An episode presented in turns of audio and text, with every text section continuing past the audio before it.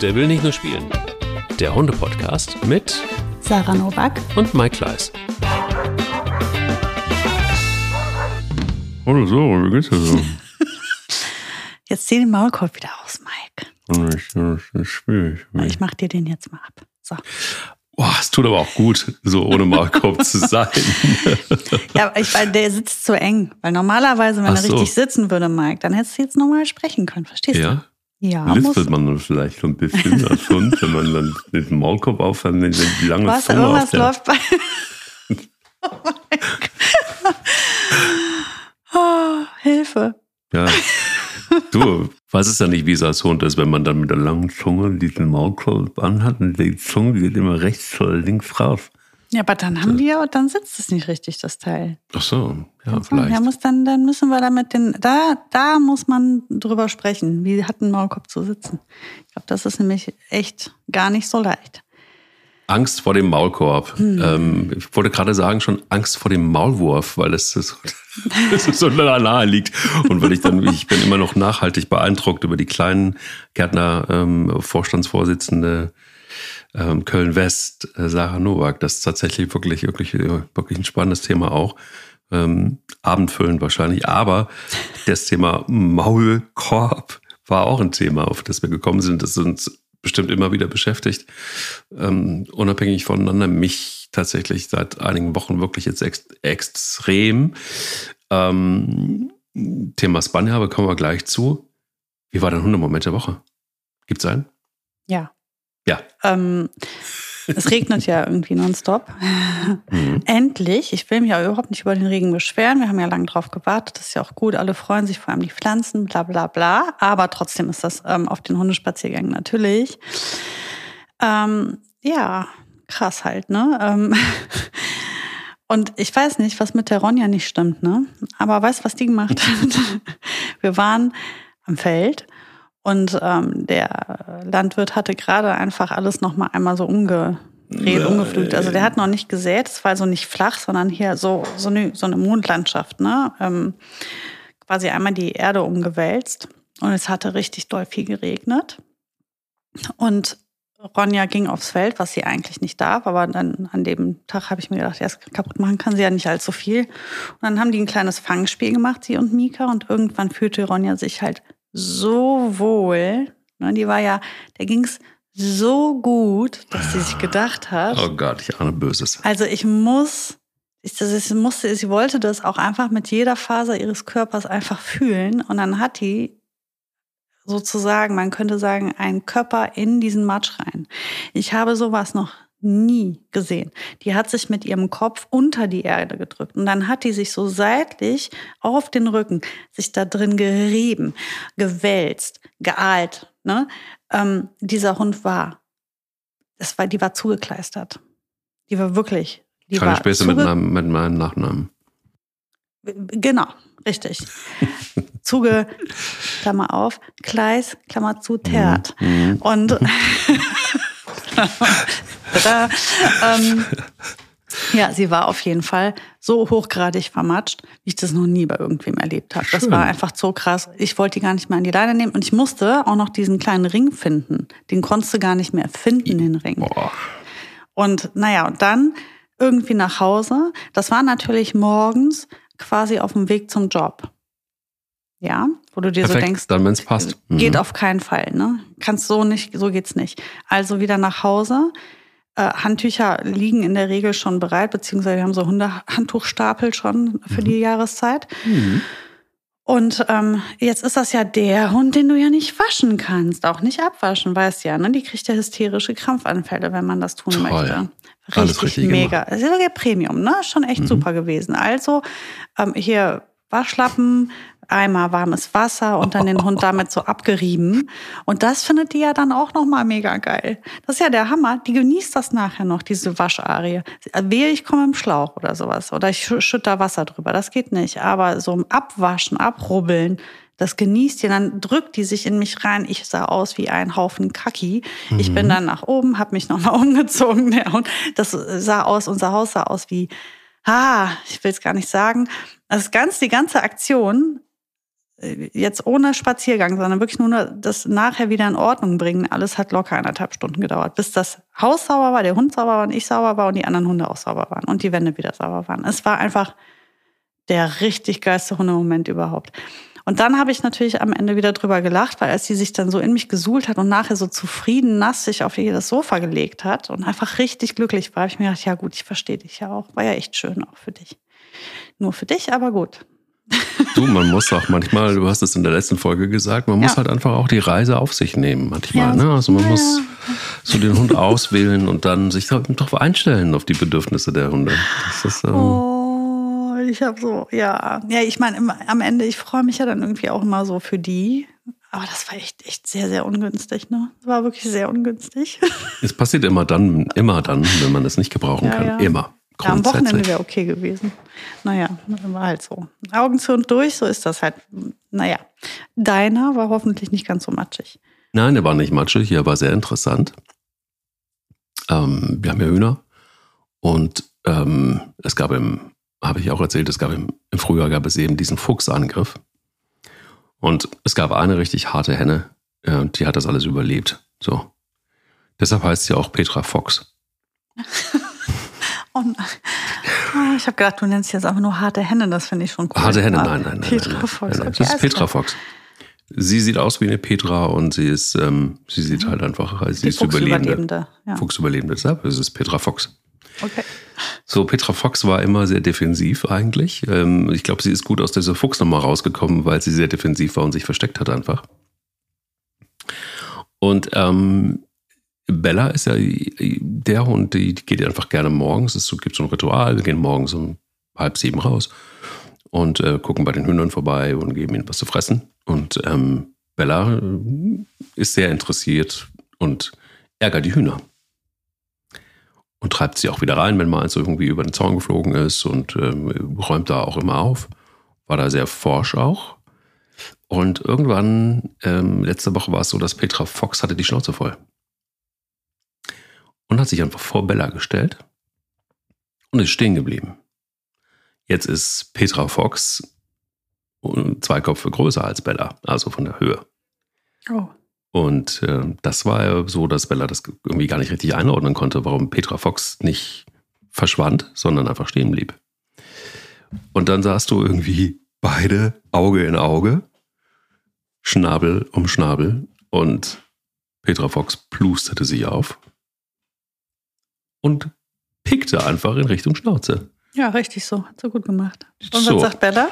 Nix mehr. Sie kommt nicht mehr mit ins Gehege. Oh, nein, ich liebe sie. so süß. Hat sie, oh. Ja, das war's dann. Oh. Petra Fox hat einfach mal aufgeräumt. Petra Fox hat für Ordnung gesorgt. Ich liebe ja. Petra Fox. Und ich liebe Bella dafür, dass sie das dann auch einfach angenommen hat. Toll. Die hat, äh, findet sie nicht mehr geil. Also ja. sie hat äh, Sie hat, ihr ging es auf die Eier im wahrsten Hat Sinne. Petra Fox jetzt mal die Bälle erzogen? Hat sie ja. Total. Ja Hühner so regelt cool, sich das ne? hier.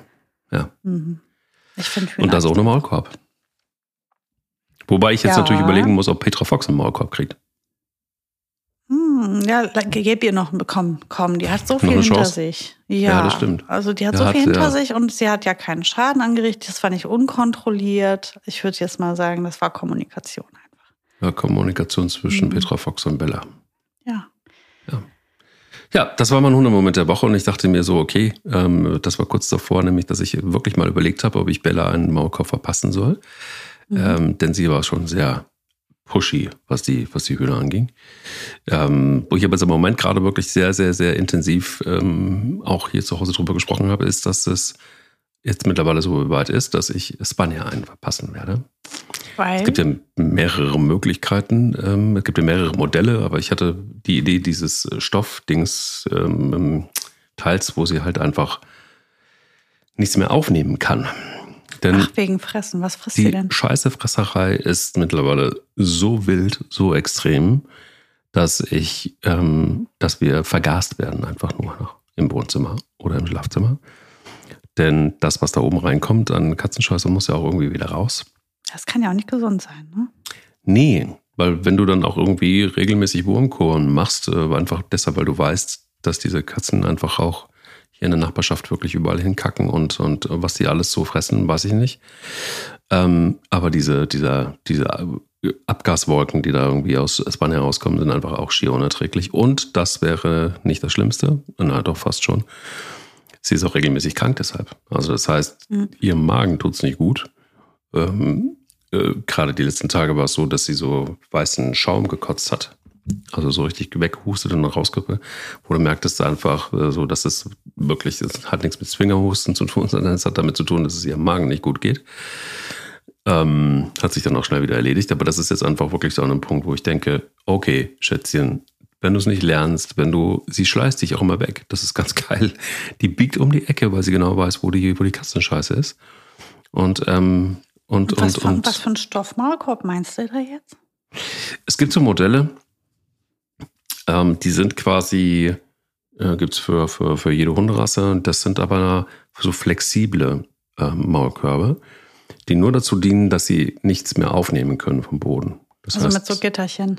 Sozusagen. Keine Gittern. Nee, nee, das sind keine Gitter. Also das geht aber vorne über, den, über, die, über die Schnauze komplett drüber, so dass, genau. oder, oder versperrt Ihnen das einfach nur den, das Öffnen de, des Mauls?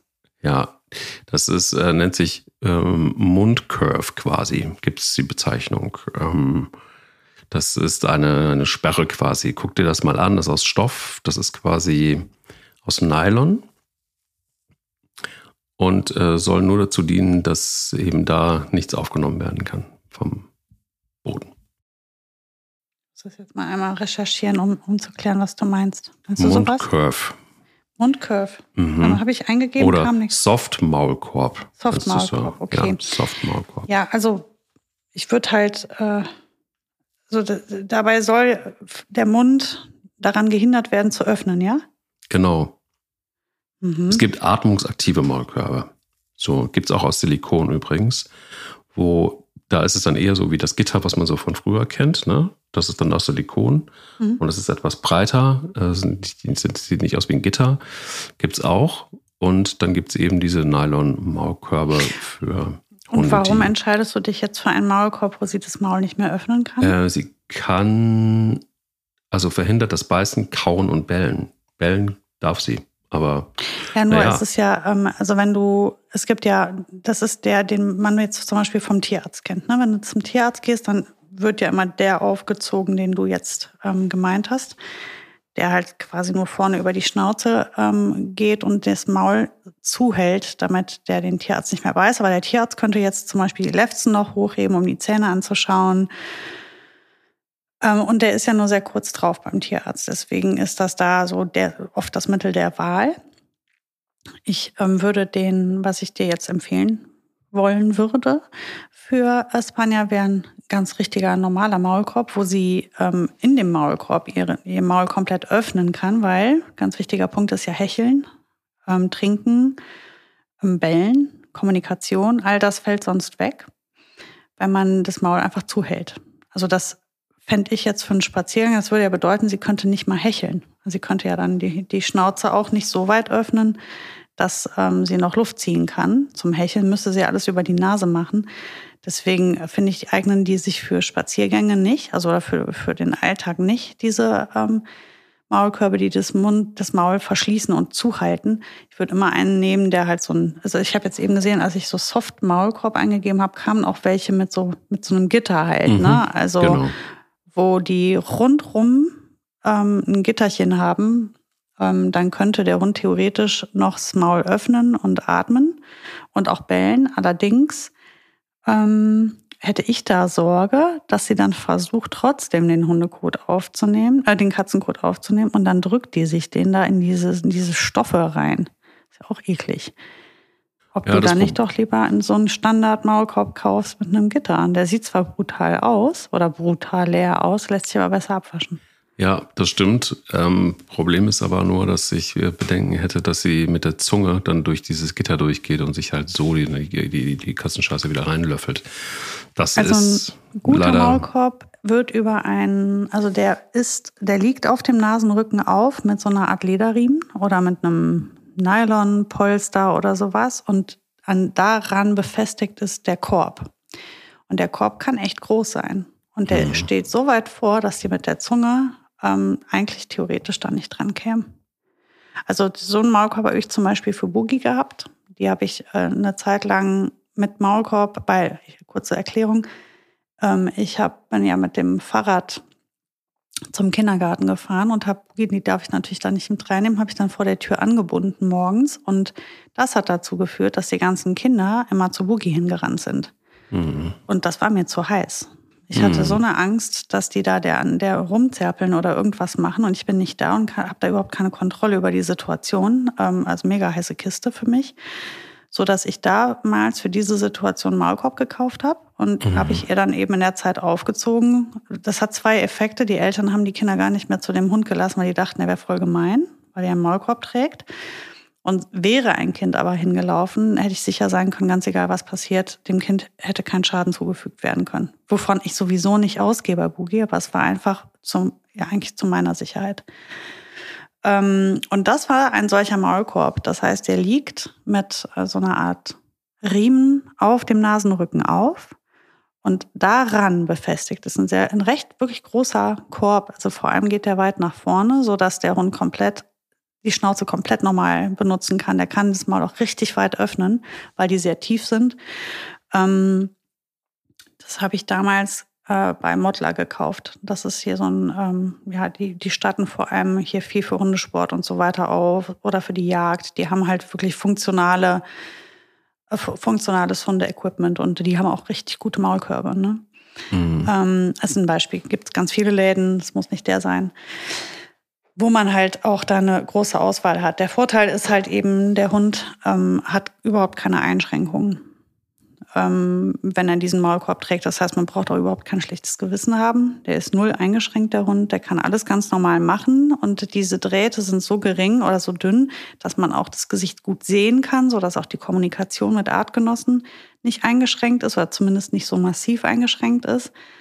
Ähm, aber ähm, zum einen natürlich kann er da nichts mehr aufnehmen, zum anderen kann auch kein Schaden entstehen, wenn das das Thema ist jetzt. Also von daher wäre das jetzt so mein präferierter Maulkorb immer. Ähm, aber natürlich ähm, gibt es ja auch Hunderassen, wo du so einen Maulkorb gar nicht anbringen kannst, zum Beispiel bei kurzschnäuzigen Hunden. Ja, das stimmt. Ähm, da gibt es zum Beispiel auch, das ähm, werde ich mir zumindest mal jetzt angucken und ausprobieren und so bestellen. Ähm, es gibt ja den sogenannten Giftköderschutz. Das kann man googeln und dann findest du ähm, meistens immer das ähnliche Modell das ist dann quasi anstatt Gitter ein Netz. Also ja, wie so ein Fischernetz sieht das aus. Mhm. Ähm, Finde ich, sieht dann immer ein bisschen freundlicher aus, das Ganze. Und ähm, soll eben vermeiden, dass, leider gibt es das ja auch auf den Großstädten immer mal wieder, dass irgendwo gewarnt wird für Giftködern. Mhm. Ähm, das ist dann die, die etwas softere im wahrsten Sinne des Wortes Variante. Das will ich jetzt tatsächlich mal ausprobieren, ob das im ersten Schritt es hilft. Ähm, bin aber bei dir. Also ist es ja grundsätzlich ja so die Frage, Maulkorb oder nicht und warum ist man da so, so vorsichtig oder warum äh, sträubt man sich da dagegen? Ja, weil es halt einfach auch genau so aussieht, wie es aussieht, ne? nämlich doof und äh, weil wir irgendwie, glaube ich, alle äh, abgespeichert haben, dass Hunde mit Maulkorb dann auch gleich gefährlich sind. Mhm. Ähm, und das heißt, man hat sowieso, sowieso per se schon mal ein negatives Bild vom Hund mit Maulkorb. Ähm, und, und das ist genau bei mir auch so. Also wenn ich jetzt plötzlich stelle ich mir vor, auftauche in meiner Nachbarschaft und Spanier trägt einen Maulkorb, dann werden mich auch wahrscheinlich der eine oder andere fragen, oh, hat sie gebissen oder hat sie jemanden gebissen oder was auch immer. So du kommst du halt wieder in so einen blöden Erklärungsdings rein. Da habe ich irgendwie die ganze Zeit keinen Bock drauf gehabt. Allerdings, äh, es musste wohl auch reifen in mir, bis ich eigentlich noch weniger Bock drauf. Spanja. Oder entspannt, ja. ja. Dass ja. ich äh, ehrlich, ehrlicherweise mit der Frage besser umgehen könnte, als dass sie weiter Scheiße frisst. Ja, man muss ja auch das so sehen. Jetzt kannst du ja Aufklärungsarbeit leisten. Das heißt, du kannst ja mit deinem Hund jetzt, ähm, den ja alle kennen als freundlichen Hund, ähm, kannst du ja auch dann jetzt einfach aufklären und sagen, nicht jeder Hund, der einen Maulkorb trägt, ist gleich unfreundlich. Mhm. Ähm, es, es kann ein Trainingsinstrument sein, es kann zum Schutz des Hundes sein auch. Es gibt ja auch viele Hunde, die ähm, einfach ähm, als, also in der, in der Abwehr sehr ähm, oder Verletzungen äh, herbeiführen. Es gibt äh, Hunde, die im Training noch sind. Es gibt auch Hunde, die schnappen nach ihren Haltern wenn gewisse Dinge getan werden. Ähm, also ein Maulkorb kann ja so, es gibt ja tausend Gründe, warum ein Hund einen Maulkorb tragen könnte. Ähm, es wird natürlich in den Köpfen der Menschen immer nur gesehen, der Hund, der muss ja irgendwie aggressiv sein oder bissig. Und das ist nicht immer der Fall. Und selbst wenn dem so wäre, ist doch super, der ist doch gemanagt, der Hund. Was hast du denn für ein Problem? Wenn der jetzt einen Maulkorb drauf hat, dann kannst du dir doch sicher sein, dass äh, du jetzt mit diesem Hund, äh, dass jetzt gar eben keine Gefahr von dem Hund ausgeht. Ich bin ja froh, wenn jemand so reflektiert ist, seinem Hund einen Maulkorb aufzuziehen, wenn er sich nicht sicher ist, dass ähm, der Hund keinen Schaden anrichtet. Klar, aber wir wollen ja im Grunde genommen eigentlich als Hundebesitzer alle das Bild haben von den perfekten Hunden, die lieb sind, die ähm, tolle Familienhunde sind, die, keine Ahnung, keine Probleme haben. Ähm, Hund ist unser Begleiter, soll ja nicht irgendwie ein gefährliches Tier sein. Ähm, ein Hund soll zum Knuddeln sein und alle sollen ihn auch toll finden und, und er soll beliebt sein und so weiter. Und da passt natürlich ein Maulkorb nicht rein. Also ich kann das schon, schon verstehen und ich gebe auch ehrlich zu, das ist genau auch mein Problem. Ähm, es sind halt unsere Hunde sind halt auch total alle astrein. So, ne? Die lieben Kinder, die lieben äh, Katzen, wie man äh, ja weiß inzwischen, ähm, andere Tiere auch und, und äh, so. Und dann kommst du plötzlich mit einem Maulkorb daher. Ist natürlich jetzt alles sehr verkürzt gedacht. Ähm, aber klar, logisch, dann hast du eben nicht mehr das Bild der freundlichen Spanier, sondern dann hast du halt einfach ein verändertes Bild von so einem Hund. Und ähm, ja, und das will man erstmal grundsätzlich nicht haben. Auf der anderen Seite bin ich total bei dir. Also, warum gehen wir davon aus, dass jeder Hund ohne Macken ist? Warum gehen wir davon aus, dass, fragt mal Tierärzte. Ich glaube, die wären ganz froh, wenn es den einen oder anderen Hundehalter geben würde, der gleich per se schon mal mit in den Maulkorb reinkommt und man eher eben nicht erst den Maulkorb in der Tierarztpraxis umziehen muss, weil der Hundehalter hoffentlich weiß, dass der Hund vielleicht das eine oder andere erlebt hat beim Tierarzt oder Problem hat und man proaktiv wird und sich da einfach einen ähm, Maulkorb ähm, äh, besorgt und vorher anschnallt. Ähm, das hat natürlich dann was mit Verantwortung zu tun. Und ja, ich bin da total bei dir. Warum nicht? Also wenn man das so handeln kann, dann, dann, dann ist es eben so. Ich glaube, es ist einfach nur das Bild, das man vom Hund dann zeichnet, der ein Bild, das man eben anders abgespeichert hat. Das ist, glaube ich, so die Barriere. Ja, man muss sich natürlich auch irgendwie fragen, ist denn ein Hund, der beißt, ist das jetzt, ist es jetzt, also klar ist das schlecht und das will man nicht, aber ist das automatisch ein Defizit bei diesem Hund? Ähm, mhm. Ne, das ist die eine Frage, die ich jetzt mal in den Raum werfe. Und die andere Sache ist ja, das ist ja auch, ähm, und das kann ich auch nachvollziehen, verletzte Eitelkeit mal wieder, wie so oft. Weil ähm, du als Mensch dann das Gefühl hast, guck, ähm, jetzt denken die, ich habe den nicht im Griff. Ich habe jetzt versagt, ne? ich habe den Hund nicht im Griff, weil der ist ja, entweder er geht an Dinge dran, an die er nicht soll, oder er beißt andere womöglich oder, ähm, oder, oder. Also heißt das ja folglich, ich habe den ja nicht im Griff, weil ich jetzt eine Managementlösung ähm, her, herbeinehme. Das, da muss ich als Hundetrainer jetzt sagen, sehe ich ganz anders. Sehe ich komplett anders. Ich finde überhaupt nicht, dass das ein Versagen ist oder dass einer irgendwie seinen Hund nicht im Griff hat, weil der den Maulkorb draufpackt. Das kann eine sehr gute, sehr ähm, konstruktive äh, ähm, Arbeitsweise sein, die einen näher an das Ziel führt, vielleicht eines Tages dann eben ohne Maulkorb und ohne Probleme zu sein auch. Das ist oft einfach nur eine Hilfestellung. Oder ähm, jetzt im Beispiel Boogie, ich würde sagen, ich habe die Boogie sehr wohl im Griff, aber ich, kann ich jetzt darauf vertrauen, was die kleinen Kinder mit der machen? Und wie sie darauf reagiert? Nee, kann ich nicht. Will ich mich jetzt darauf verlassen, dass alles mal gut gehen wird oder dass bisher noch nie was passiert ist? Nee, will ich mich auch nicht drauf verlassen. Das ist ein belgischer Schäferhund. Ich werde einen Teufel tun, den irgendwo von einem Kindergarten zu setzen, da reinzugehen und zu sagen, wird schon. Ähm, der Hund hat noch nie irgendwen, irgendeinen Menschen, der hat noch nicht mal nach einem Menschen geschnappt. Der hat noch nicht mal einen Menschen angeknurrt. Die hat überhaupt mit gar niemandem ein Problem jemals gehabt als Mensch. Ähm, jetzt frage ich mir, die ist mit Hunden eher schwierig, aber Menschen noch nie. Trotzdem habe ich ihren Maulkorb aufgezogen zum Schutz der Kinder. Ähm, da muss man ja irgendwie, ja, wo ist das Problem? Und wenn die Leute dann nachher zu mir sagen würden, ja, ist die denn irgendwie aggressiv? Nee, Aber ich weiß ja nicht, was die Kinder mit der machen. Das, also da habe ich gar kein Thema mit, das dann auch zu sagen. Und noch was, zum Beispiel die Ronja, die ja jetzt im Moment echt ähm, wieder auftaut. Ich hatte das ja erzählt, die Läufigkeit ist rum, die ist mhm. jetzt wieder frech.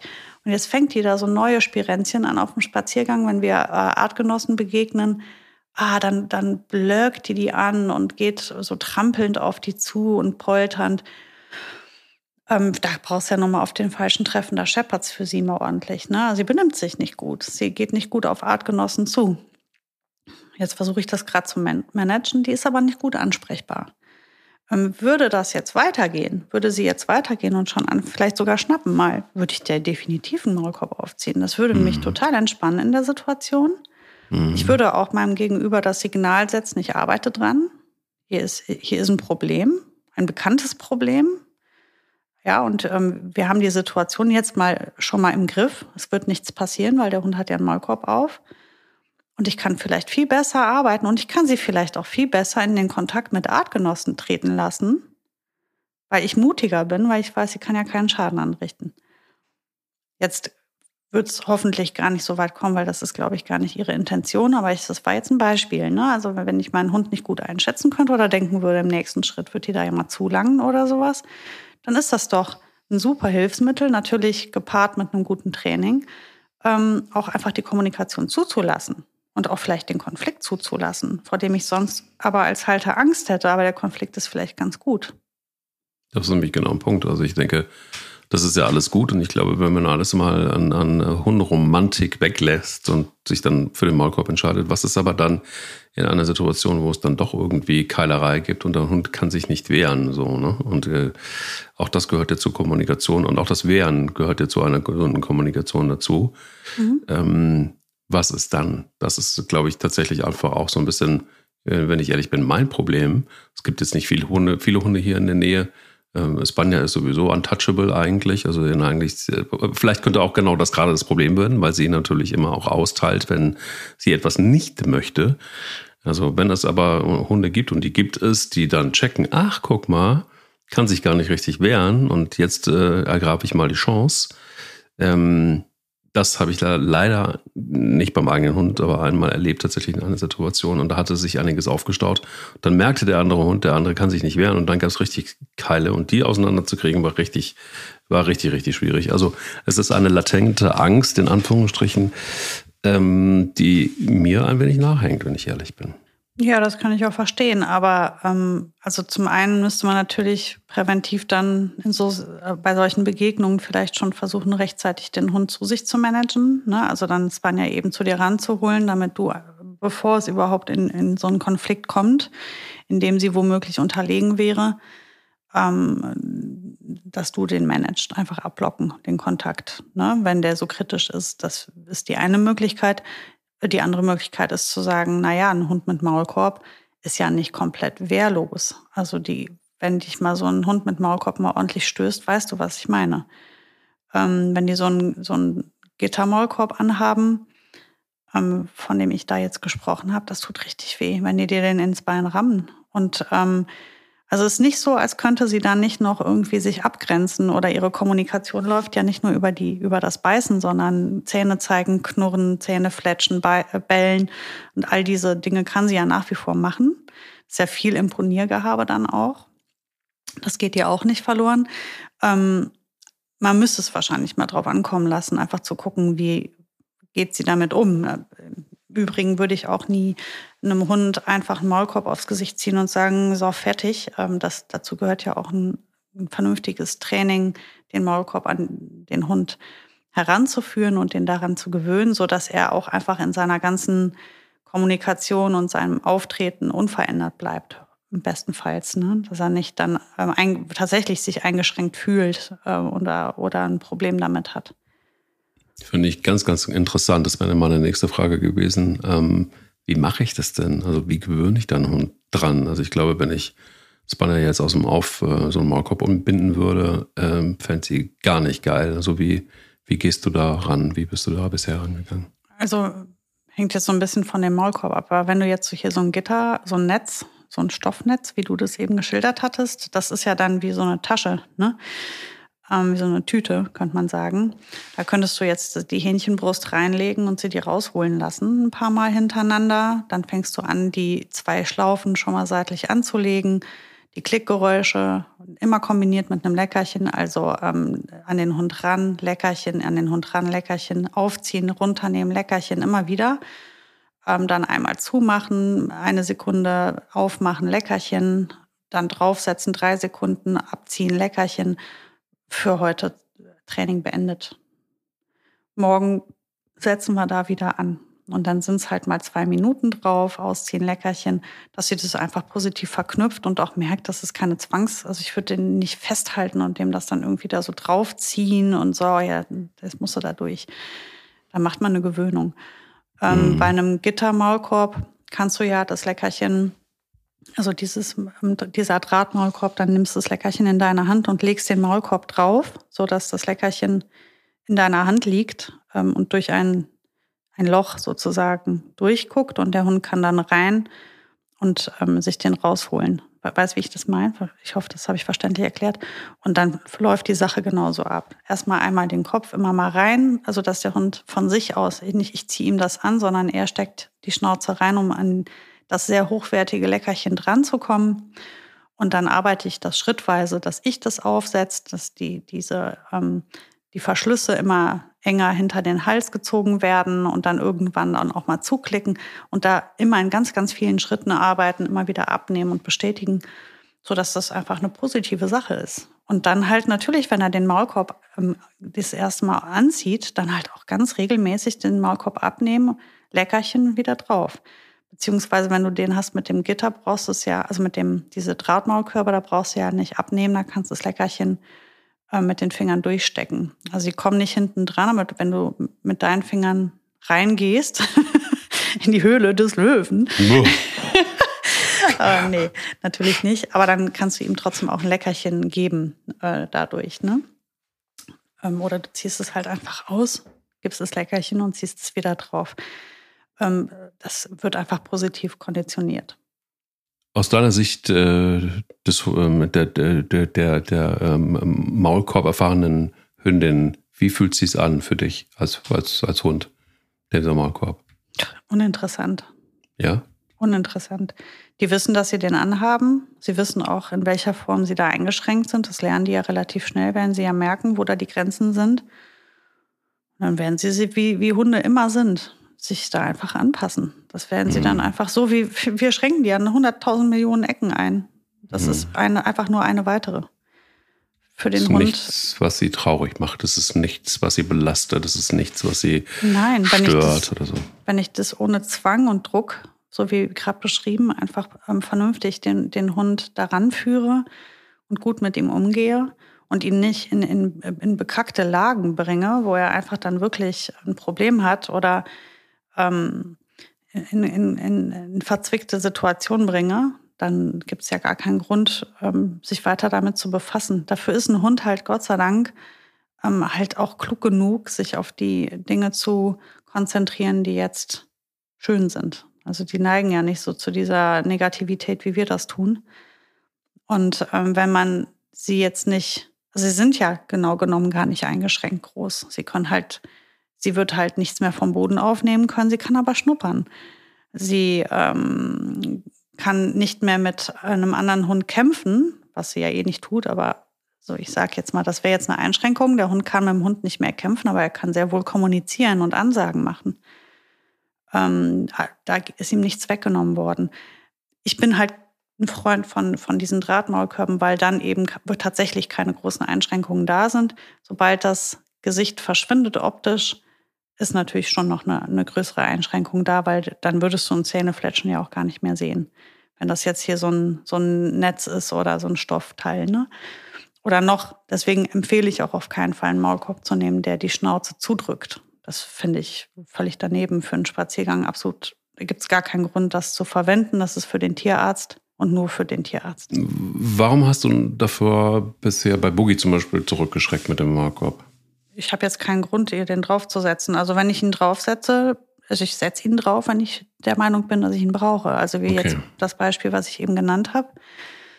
Ähm, ansonsten kriege ich die Situation wunderbar gemanagt bisher. Mhm. Ähm, die einzige Situation, beziehungsweise die einzigen Momente, in denen ich wahrscheinlich praktischerweise den bei hätte, natürlich, die Teile sind ja auch riesig groß, ist dann, wenn ich alle vier Monate auf irgendeinen rüpeligen Junghund treffe, der eine, eine vernünftige Grenze nicht akzeptiert. Und dann frage ich mich im nächsten Schritt, ob es nicht auch genau die Schule ist, die er braucht. Ähm, wenn man sich, weil Boogie ist nur dann ähm, oder geht nur dann in die Vollen, wenn du ihre, ihre ganzen Signale nicht liest. Also wenn du als Artgenosse nicht vernünftig kommunizierst. Bei Frieda ist das eine andere Sache gewesen. Bei Frieda hatte ich den Maulkorb auch deutlich öfters drauf. Das ist ähm, eine andere Hausnummer gewesen. Das war eine Hündin, die hat auch wirklich, ähm, oh nee, das war, das war eine andere Hausnummer. Aber Boogie ist halt schon, die kann ja, man sieht es ja, die kann ja mit vielen Artgenossen wunderbar. Also die kann es ja auch unter Runde bringen. Ich kann mit ihr mit vielen Hunden toll spazieren gehen. Hier in unser Haus kommen permanent irgendwelche andere Hunde rein. Das kriege ich alles toll mit ihr hin. Vorausgesetzt, es ist jemand, der auch Kommunikation lesen kann. So, und wenn derjenige das nicht kann oder nicht will oder einfach drauf scheißt und einfach sagt, ja, die zeigt Zähne, knurrt, äh, beißt in die Luft, ich gehe trotzdem weiterhin, ja, dann will er es halt wissen, ne? Dann. Ja. Sorry. Ja. Ja gut, aber das ist genau das. Also ich, ich krieg's, ich muss ganz ehrlich sagen, vielleicht muss ich mir dann aber auch tatsächlich nochmal ein Rad holen oder nochmal noch mal, äh, trainieren oder ich muss Ruhe finden, ähm, mal explizit mit ihr zu trainieren. Äh, nämlich dann, wenn sie sich davon schleicht oder ihr klarzumachen, dass es viel, viel leckerer ist, was ich so in der Hand habe. Ähm, das vielleicht tatsächlich noch irgendwie zu unterbinden. Ne? Also das ja, das heißt, könntest ähm, du sicherlich trainieren. Ich würde wahrscheinlich einfach mal ganz gezielte Trainingsspaziergänge mit ihr machen. Ja. Ähm, und du kannst es ja entweder abbrechen, also den Moment, in dem sie ähm, an das, an den Katzen, tu doch mal so, als wäre es ein Giftköder. Dann ist dir das nämlich richtig doll wichtig. Ähm, dann wirst du es ja auch gut verkaufen können. Ne? Und wenn es ein Giftköder wäre, dann würde man ja auch wirklich ähm, alles daran geben, dass sie da nicht dran geht. Und dann würde man auch sehr konsequent aufmerksam sein auf den Hund. Wenn du jetzt so eine Strecke gehst, wo du weißt, da liegen jetzt 80 äh, Giftköder überall, so wie das jetzt mit Katzenkacke ist, dann wirst du ja sehr genau auf deine Hunde achten. Und dann bringst du ihr bei, jedes Mal dann, wenn, aber dafür bitte nimm auf jeden Fall das Hochwertigste. Ne? Also nimm abgekochte Putenbrust oder Käsestücke oder irgendwas richtig Knallermäßiges, wo du sagst, da fliegt die Spanja richtig steil drauf. Mhm. Ähm, nimmst du mit auf deinen Spaziergang und immer dann, wenn du siehst, die geht hin und will oder entdeckt, in dem Moment, wo sie das entdeckt, wo du siehst, sie hat jetzt was entdeckt, was sie ins Maul nehmen wird im nächsten Schritt, kommt Kommando Platz und du kommst und bringst eine Wurst und ziehst sie davon weg und ihr geht weiter. Dass sie halt lernt, wenn ich das sehe, lege ich mich ab und dann kommt er schon mit dem tollen Zeug. Das Problem ist nur, dass Banja langsam taub wird Ah, und ähm, sie langsam aber sicher dann doch Probleme hat, Kommandos tatsächlich wirklich ähm, zu erfassen. Das äh, ist bei Gewitter gut, vor dem sie Panik hat. Das hört sie sehr, sehr, sehr äh, spät, nämlich dann erst, wenn das Gewitter mhm. uns drüber ist inzwischen. Mhm. Ähm, aber ansonsten ist das wirklich ein Problem. Ähm, Was ist mit Pfeife? Hört ihr das noch? Ja. Hast du das mal probiert? Ja, ja, das geht auch hohe Töne gehen, dass das funktioniert ganz gut. Dann, dann pfeif doch. Dann Ja. mach ja doch, dann konditionier doch mal auf äh, eine bestimmte Pfiffart, also zweimal pfeifen oder was auch immer, einen Platz. Dass das das Signal für Platz ist. Also ein, ein gepfiffenes Platz. Da muss sie auf ihre alten Tage mit 14,5 dann doch nochmal in die Hundeschule. Diese kluge Hündin schafft das mit links. ja, das, ähm, ja. Aber da wäre wär die, wäre die Frage, was glaubst du, was schätzt du ungefähr? Wie viel Prozent der Hunde, die dann am Ende doch einen Maulkorb übergestülpt bekommen, äh, in wie viel Prozent der Fälle könnte man das mit einem entsprechenden Training vermeiden?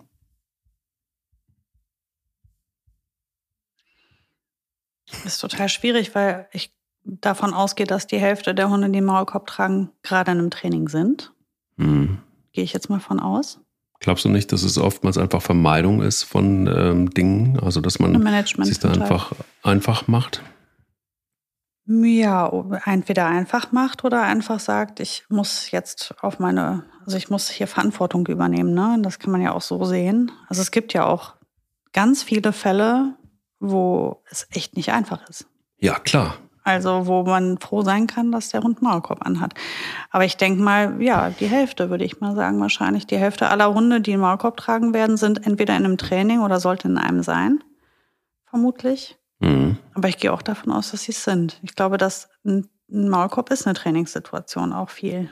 Und ähm, aber ich meine das im positiven Sinne. Mhm. Und ähm, also ich habe persönlich gar keine schlechten Gefühle dazu. Auch wenn mhm. ich Menschen mit einem, mit einem Hund mit Maulkorb sehe, dann stelle ich mir oft die Frage, ne? Mhm. Ah, woran arbeiten die denn gerade? Was mhm. ist das? Worum geht es da gerade? Und ähm, ich kann mir auch vorstellen, dass das überhaupt niemanden stört, wenn man dann sagt, ähm, kann ich fragen, woran sie da, also worum, worum geht's? Ähm, nimmt der was auf oder ist das ähm, jemand, der, der gerne mal über die Stränge schlägt oder worum geht's dabei? Das ist ja vielleicht auch interessant zu wissen. Also ich glaube, das würde auch den Menschen gut tun, wenn sie sehen würden, dass die Leute nicht jedes Mal die Straßenseite wechseln oder komisch gucken. Wenn der Hund Maulkorb trägt, dann wäre der Mut zum Maulkorb vielleicht auch größer. Und wie gesagt, ähm, das ist oft eine Managemententscheidung zum Schutz anderer. Also eigentlich gut. Ich glaube, ich habe gerade noch mal kurz überlegt, warum ich eigentlich so dieses Problem mit dem Maulkorb habe. Ich glaube, das hat mit einer Situation zu tun, die ähm, Jahre zurück ist. Und zwar war das, da habe ich noch in Köln-Ehrenfeld gelebt. Und da war im Nachbarshaus eine Party. Und da waren irgendwie auch irgendwie ein bisschen Marihuana im Spiel. Deshalb kam auch irgendwie die Polizei vorbei, wollte da mal kontrollieren und dann haben die wohl auch das erste Gras gefunden und dann rückte ein Mannschaftswagen an der Polizei.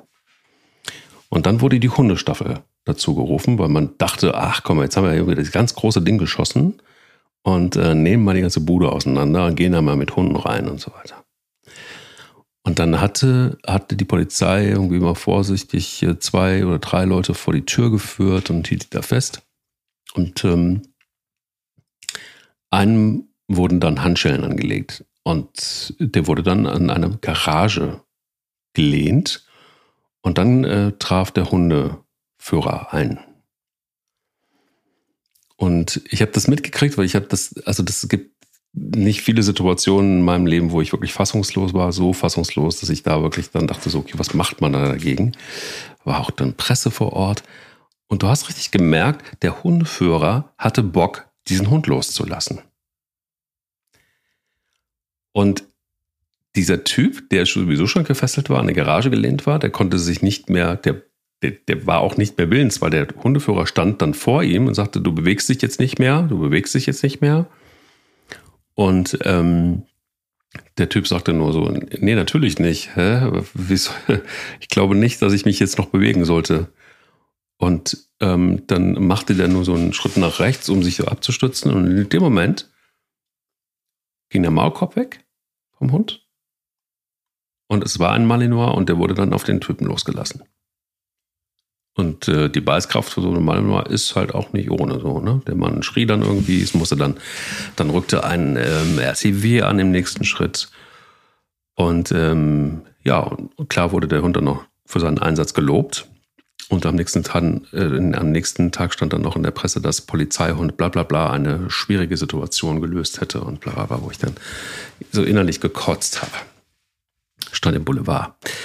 Und ich glaube, dieses Bild habe ich irgendwie noch so vor Augen. Und das glaube ich einfach auch in vielen drin, so diese mhm. Polizeihunde mit diesen Maulkörben, die dann mhm. einfach auch schon böse aussehen und mit den Hundeführern, die auch böse aussehen. Ja. Also so dieses Bild, das gezeichnet wird, ist nicht unbedingt so das Positivste. Ja, auch der Hundesportverein ist auch eigentlich eine ähnliche ähm, auch Ecke, das, ja. die ähm, ja, ich glaube auch, dass du wirst damit recht haben, dass das viel kaputt macht in unseren Köpfen.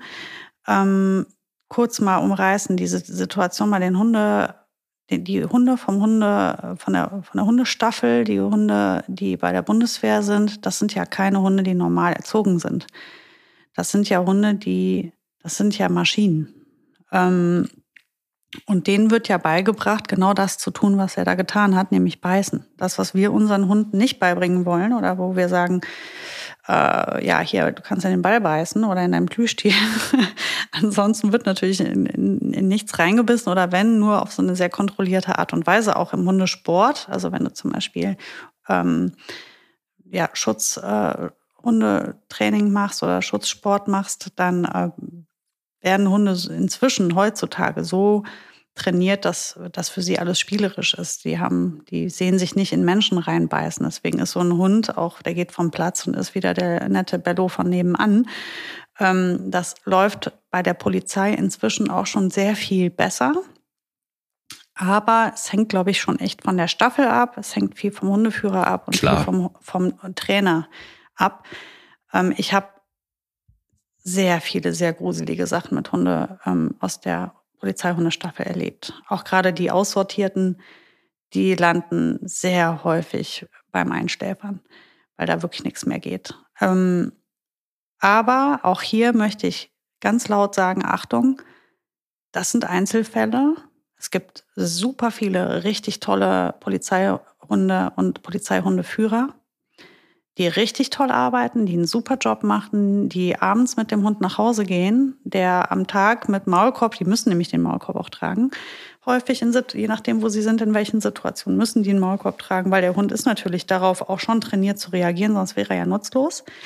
Ähm, mit dem gehen die abends nach Hause und liegen mit dem auf dem Sofa mit den kleinen kind Kindern und der Frau und gucken mit dem äh, nett Fernsehen. Das ist ein Hund mit Familienanschluss. Also ähm, man muss da aufpassen, dass man die auch nicht in eine Schublade wirft. Es wird da ein ganz buntes Bouquet an Katastrophen geben, aber auch an ganz, ganz tollen Beispielen. Das gleiche gilt auch für die Bundeswehr und das gleiche gilt auch für den Hundesportverein. Ähm, da hast du immer noch die Leute, die halt äh, Hunde arbeiten mit Druck, Zwang und Gewalt. Da kommt natürlich auch nichts anderes aus dem Hund raus nachher. Wenn du Gewalt reinprügelst, dann kommt da auch Gewalt raus, was ich Klar. ja absolut äh, verständlich finde. Das sind unkontrollierte Tiere, die einfach kaputt sind. Die wurden kaputt gemacht und dann verhalten die sich ja auch so. Das ist ja völlig klar.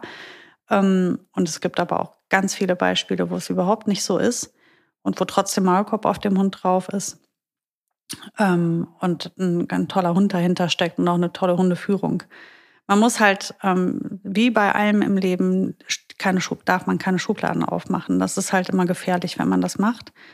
Aber ich ähm, weiß, dass, oder auch ich habe natürlich, gerade wenn ich jetzt einen, einen großgewachsenen Schäferhund oder einen Dobermann sehe mit einem Maulkorb und dann noch eine, eine, eine beeindruckte, beeindruckende Person daneben, die vielleicht auch irgendwie dunkel gekleidet ist oder so, dann ist das Bild perfekt.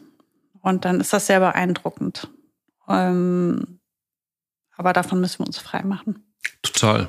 Ähm, ich ich sage ja auch selber, ne? also ich weiß, dass, dass, dass wahrscheinlich viele so dieses Bild im Kopf haben und ich finde es sehr ähm, erholsam, dass wir darüber einfach mal sprechen, ähm, weil ich glaube einfach, dass es ja zwei Aspekte hat. Einmal ähm, ist hoffentlich so auch durch diese Folge ein bisschen gelöst worden, dass der Hund darunter leidet, dass er jetzt nun diesen Maulkorb aufhat. Ähm, und vor allen Dingen, wenn man dann mal sieht, in welchen Situationen, das ist ja nun nicht jetzt irgendwie jeden Tag über Stunden hinweg, sondern das ist einfach in einzelnen Situationen der Fall. Und dann kann man ja auch irgendwie noch über Hundeschule, über Training und äh, hast du nicht gesehen, einfach auch dafür sorgen, dass es Situationen gibt, wo es den Maulkorb dann vielleicht irgendwann auch nicht mehr braucht dann ähm, kommt es ja letztendlich auf uns an und auf dich an, ähm, dann da was gegen zu tun. Aber es überhaupt erstmal zu erkennen, die Situation zu erkennen und dann einfach entsprechend zu handeln, finde ich halt total wichtig. Mhm. Und ähm, wahrscheinlich ist der Maulkorb jetzt auch nicht das Geilste, was man sich vorstellen kann, weil man natürlich auch gerne hätte, dass der Hund äh, seine Freiheit genießen kann. Wird er wahrscheinlich aber auch genau mit Maulkorb auch, wenn er sich da mal dran gewöhnt hat. Und das ist ja das, was ich immer so wahnsinnig faszinierend finde bei Hunden dass sie in der Lage sind, sich immer wieder darauf einzustellen. Auf alle möglichen Situationen, die sich bei uns in unserem Leben verändern. Also äh, zieh dir mal rein, ich weiß nicht, ich kenne nicht so viele Menschen, die in meinem Umfeld sind, die bei allen möglichen Veränderungen so mitgehen würden im Alltag, ähm, wie das unsere Hunde tun würden. Und einfach auch mit der entsprechenden Souveränität. Und dann, ja, dann ist das halt so. Ne? Und auch wenn man sich daran gewöhnen muss, ein bisschen, Trotzdem gehen sie es mit, trotzdem machen sie da meistens zumindest ohne Mucken tatsächlich ähm, folgen sie dir einfach. Und das finde ich irgendwie so fantastisch. Ähm, und in solchen Situationen mit Maulkorb finde ich ist es natürlich auch ein Riesenglück, dass das so ist. Ja? Weil was wäre denn, wenn der Hund erkennen würde, was ihm da jetzt in Anführungsstrichen angetan würde und sich dagegen extrem wehren würde und es ein Riesenchaos werden würde. Da sind Hunde einfach viel genügsamer. Man muss vielleicht sich auch fragen, jetzt gerade wenn es ein Hund ist, dem ich einen Maulkorb aufsetze, der äh, Schwierigkeiten hat bei Begegnungen mit Artgenossen zum Beispiel, das ist ja auch oft der Fall, warum der Maulkorb angezogen wird, dann ist Sinn und Zweck des Maulkorbs manchmal auch nur, Entspannung in den Hundehalter zu kriegen. Das mache ich ganz, ganz oft, dass ich sage, du bist so unentspannt, weil du hast deine ganzen Erfahrungswerte, die dich so stressen. Du kannst dich in der Begegnung überhaupt nicht mehr souverän verhalten. Du hast Angst vor jeder Hundebegegnung. Die Leute fangen schon schwitzen an, wenn sie auf, auf Entfernung ein, die rechnen jederzeit mit einem riesen Sie haben einfach wirklich Angst. Und ähm, wie will ich jetzt von dem Menschen verlangen, dass er auf, nach den ganzen Sachen, die er jetzt mit diesem Hund erlebt hat, dass der jetzt entspannt in eine Hundebegegnung geht? Ab jetzt, weil ich das gesagt habe. Das kann ich ja gar nicht. Der vertraut dem Hund schon lange nicht mehr. So, und wir können aber über den Maulkorb jetzt wieder Vertrauen aufbauen. Wir können dem Hund auch einen souveränen, guten Führungspartner an die Seite stellen, der ihm hilft durch die Situation. Weil im Moment ist sein Herrchen überhaupt keine Hilfe. Er pinkelt sich nämlich gerade ein. Mhm. So, was mit dem kannst du jetzt nichts anfangen. Also musst du selbst deine Entscheidungen treffen. Also kommen wir nicht weiter. Und ähm, also ist das vielleicht auch für den Hund in dem Moment einfach total positiv, weil der endlich eine entspannte Begegnung mit Artgenossen haben kann, weil sein Herrchen mal langsam sich entspannt und ihn da durchführt. Mhm. Ähm, von daher, vielleicht ist der Maulkorb eine ganz gute Sache. Jetzt mal erst so. Und wenn wir uns unserer Sache sicher sind und uns wieder wohlfühlen und unsere Strategien entwickelt haben, versuchen wir es jetzt mal ähm, nach einer Zeit X, wo wir alle uns wohlfühlen, mal ohne wieder. Und du, ich werde es trotzdem mal ausprobieren und äh, Spanier den erstmal anziehen. Dann haben wir nämlich ein Problem gelöst. Die Bauchschmerzen sind weg. Also durchaus was Positives. Dann nehme ich mir eine Pfeife oder nehme die Finger und fange mal an mit äh, speziellen Lammleckerlis. Das sind kleine Sticks. Äh, das ist der heiße Scheiß. Die kann man auch sehr, sehr gut mitnehmen.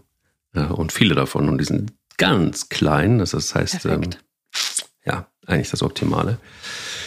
Und dann geht es wieder los mit Üben, Üben, Üben, Üben. Und ich schaue dann mal, wie es funktioniert hat hinterher.